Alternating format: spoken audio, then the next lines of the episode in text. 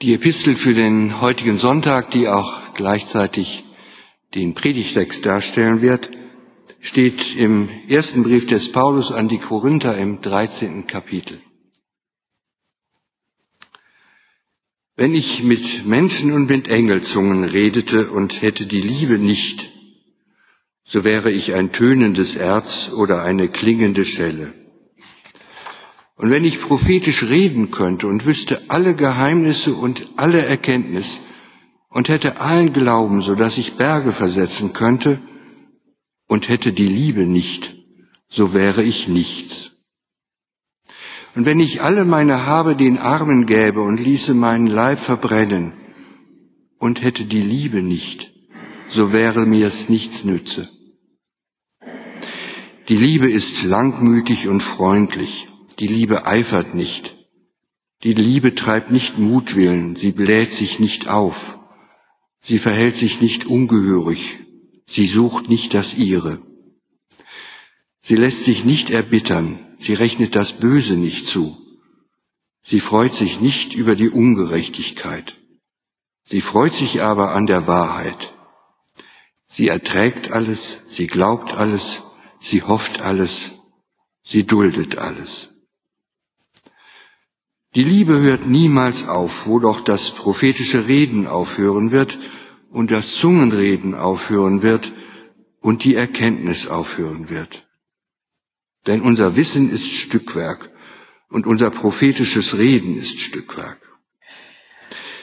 Wenn aber kommen wird das Vollkommene, so wird das Stückwerk aufhören.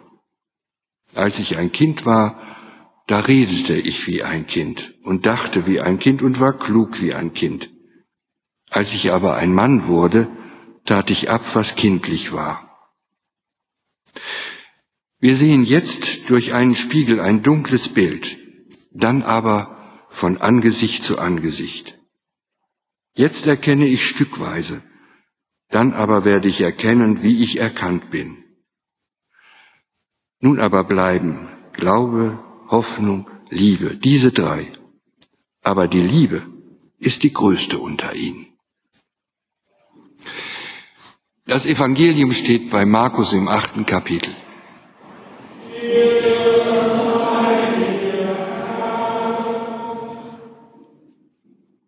Jesus fing an, seine Jünger zu lehren. Der Menschensohn muss viel leiden und verworfen werden von den Ältesten und hohen Priestern und Schriftgelehrten und getötet werden und nach drei Tagen auferstehen. Und er redete das Wort frei und offen, und Petrus nahm ihn beiseite und fing an, ihm zu wehren. Er aber wandte sich um, sah seine Jünger an und bedrohte Petrus und sprach, Geh weg von mir, Satan, denn du meinst nicht, was göttlich, sondern was menschlich ist. Und er rief zu sich das Volk samt seinen Jüngern und sprach zu ihnen, Wer mir nachfolgen will, der verleugne sich selbst und nehme sein Kreuz auf sich und folge mir nach. Denn wer sein Leben erhalten will, der wird's verlieren.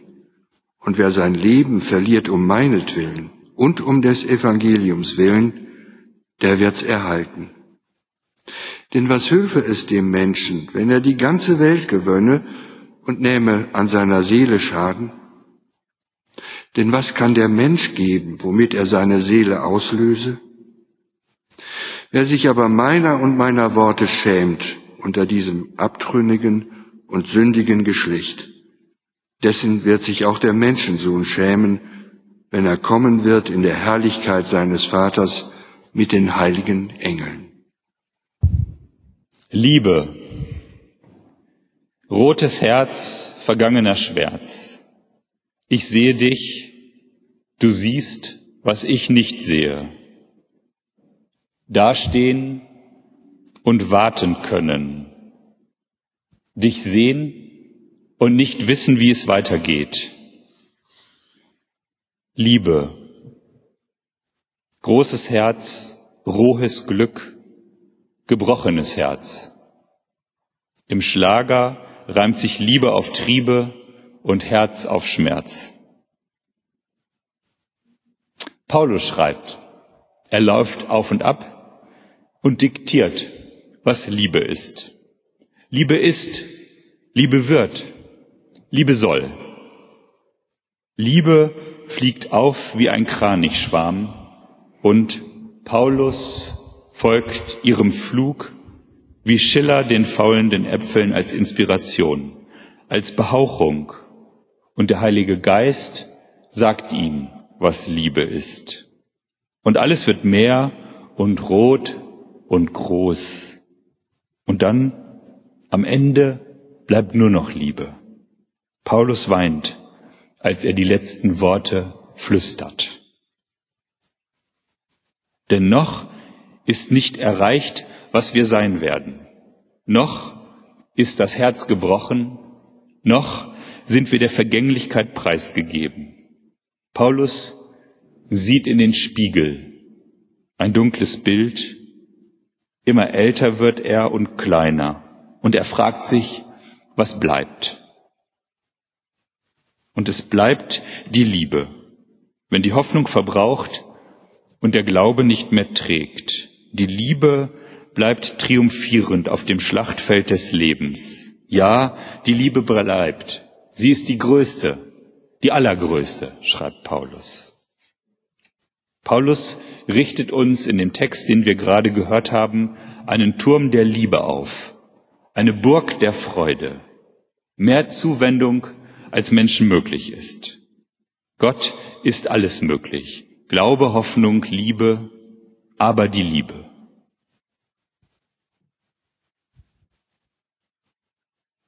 Kim Laurus, 15 Jahre aus Rendsburg, schreibt, als ich in der Schule in eine Rauferei mit Alex geriet, holte ich mir dabei ein blaues Auge und heftiges Nasenbluten. Emily, die Schul vom Schulsanitätsdienst, verarztete mich. Um ehrlich zu sein, fiel sie mir da noch gar nicht richtig auf. Ich war noch viel zu aufgewühlt wegen des blutigen Streits. Ich erzählte ihr, die ganze Geschichte und dabei hörte sie mir zu und sah mich an. Später merkte ich, wie gut mir dieses Gespräch getan hatte. Und ich fragte sie schließlich nach einem kleinen Ausflug ans Meer. Aus dem kleinen Ausflug wurde ein ganzer Tag, bei dem wir uns immer näher kamen. Ich merkte, wie gut ich mich mit ihr verstand, Sie war unglaublich hübsch, fröhlich, unkompliziert und lachte viel. Dabei hatte sie immer diese niedlichen Grübchen. Es machte unheimlich Spaß, ihr zuzuhören, wenn sie begeistert von ihren Träumen erzählte, die sie gerne noch in ihrem Leben wahrmachen wollte. Es waren vor allem Reisen, von denen sie sprach, und ihre blauen Augen funkelten dabei immer vor Begeisterung. Sie sagte zu mir, sie wolle die Welt mit ihren eigenen Augen sehen mit ihren, ihren eigenen Händen anfassen und mit ihrem Herzen spüren, was es heißt, wirklich zu leben.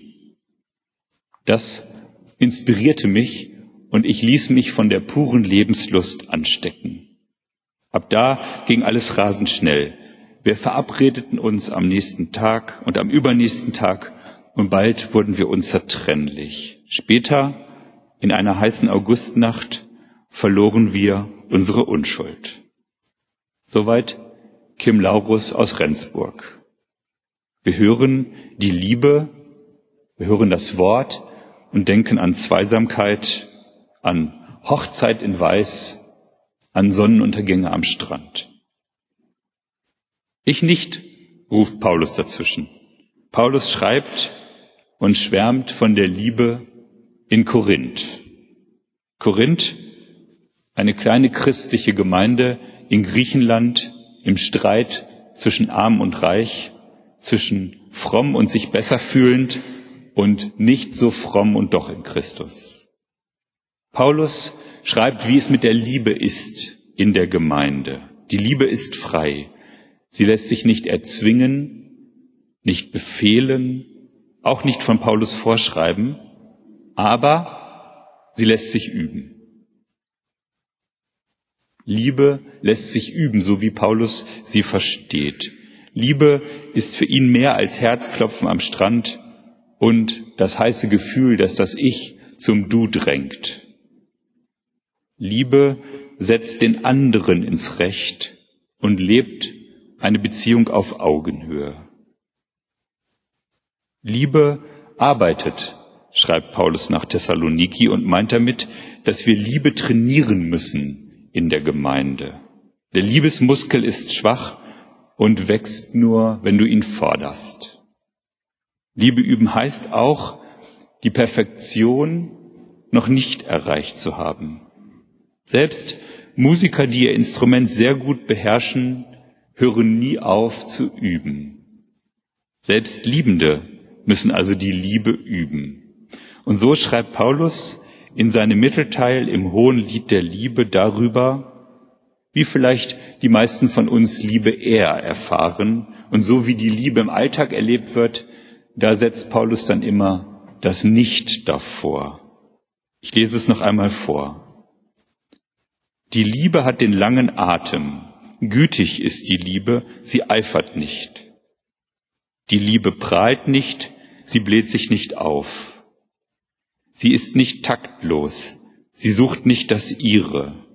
Sie lässt sich nicht zum Zorn reizen, sie rechnet das Böse nicht an. Sie freut sich nicht über das Unrecht, sie freut sich mit der Wahrheit. Sie trägt alles, sie glaubt alles, Sie hofft alles, sie duldet alles. Liebe, so wie wir sie erleben, ist oft anders, als Paulus sie beschreibt. Liebe ist nicht taktlos, nicht ungehörig, schreibt er. Liebe weiß, was sich gehört. Sie bleibt im Takt. Und doch waren Jesus und auch Luther für ihre Zeitgenossen taktlos und ungehörig. Also kann taktlos oder kann, kann Liebe ist nicht taktlos, nicht ungehörig, nicht heißen, sich nur konventionell zu verhalten, wie es die anderen erwarten. Takt und gehöriges Verhalten waren die Würde des anderen. Ein Beispiel aus der Bibel. Die Söhne Noahs finden ihren Vater nackt und besoffen in seinem Zelt, besoffen vom Wein als er seinen Rausch ausschläft. Sie nähern sich ihm rückwärts, ohne ihn anzusehen, und bedecken ihn höflich. Hier besteht die Höflichkeit darin, die Decke der Scham auszubreiten, aber das kann auch das Umgekehrte heißen, dass Höflichkeit gerade nicht darin besteht, alles schamvoll zu verdecken.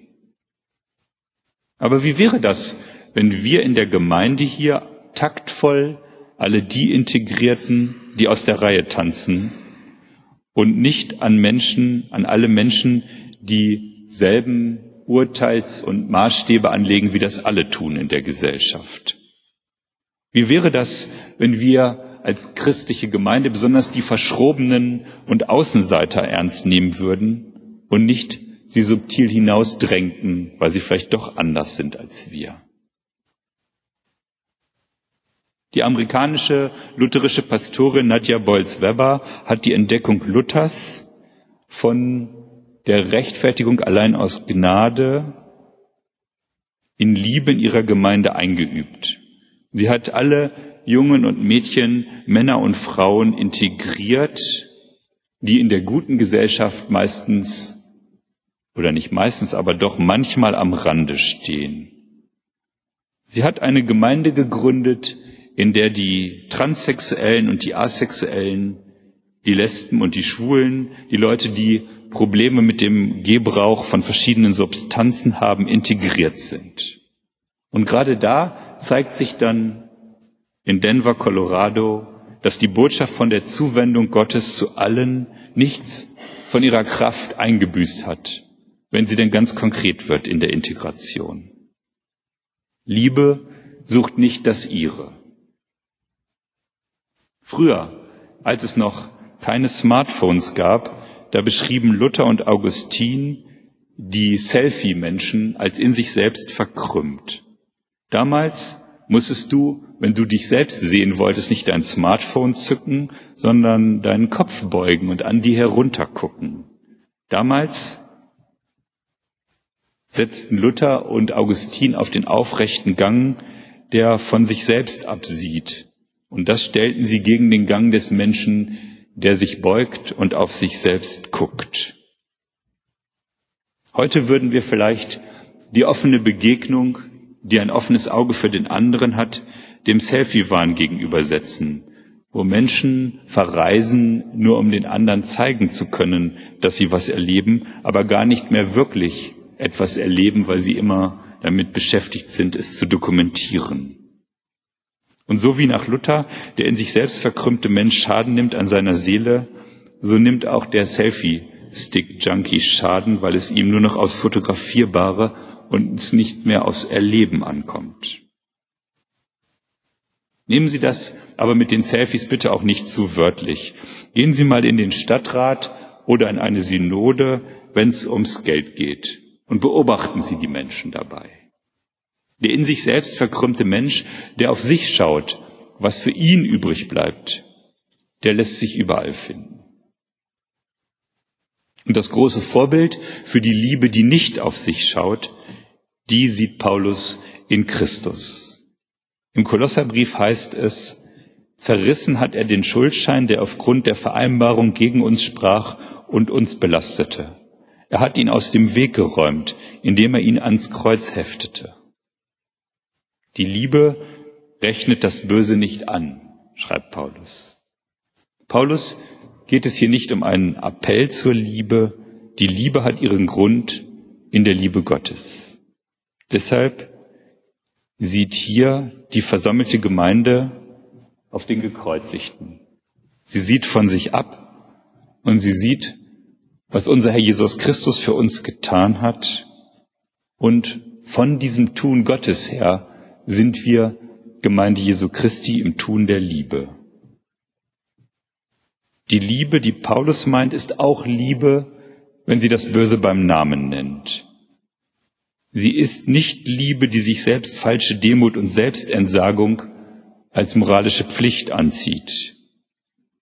Die Liebe, die Paulus meint, duldet alles, aber nicht, weil es ihr egal ist.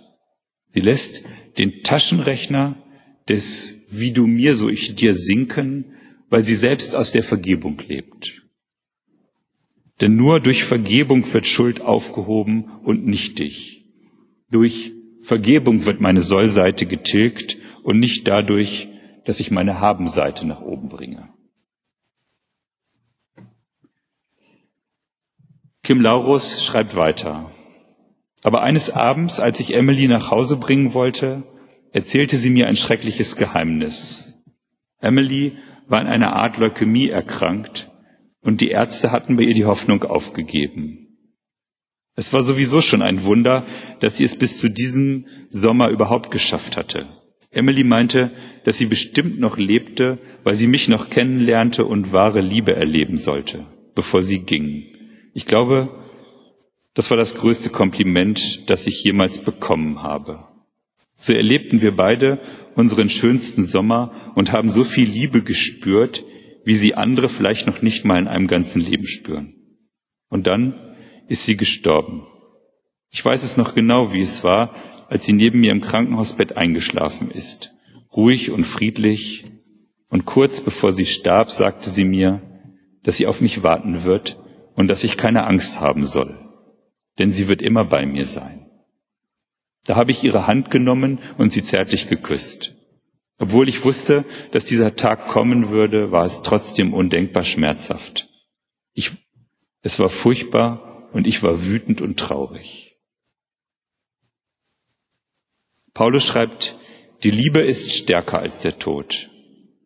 Und ich glaube daran, dass die Liebe, die wir von Gott empfangen, stärker ist als alles Leiden und alle Zerstörung die uns das Leben zufügt, die das Leben fordert.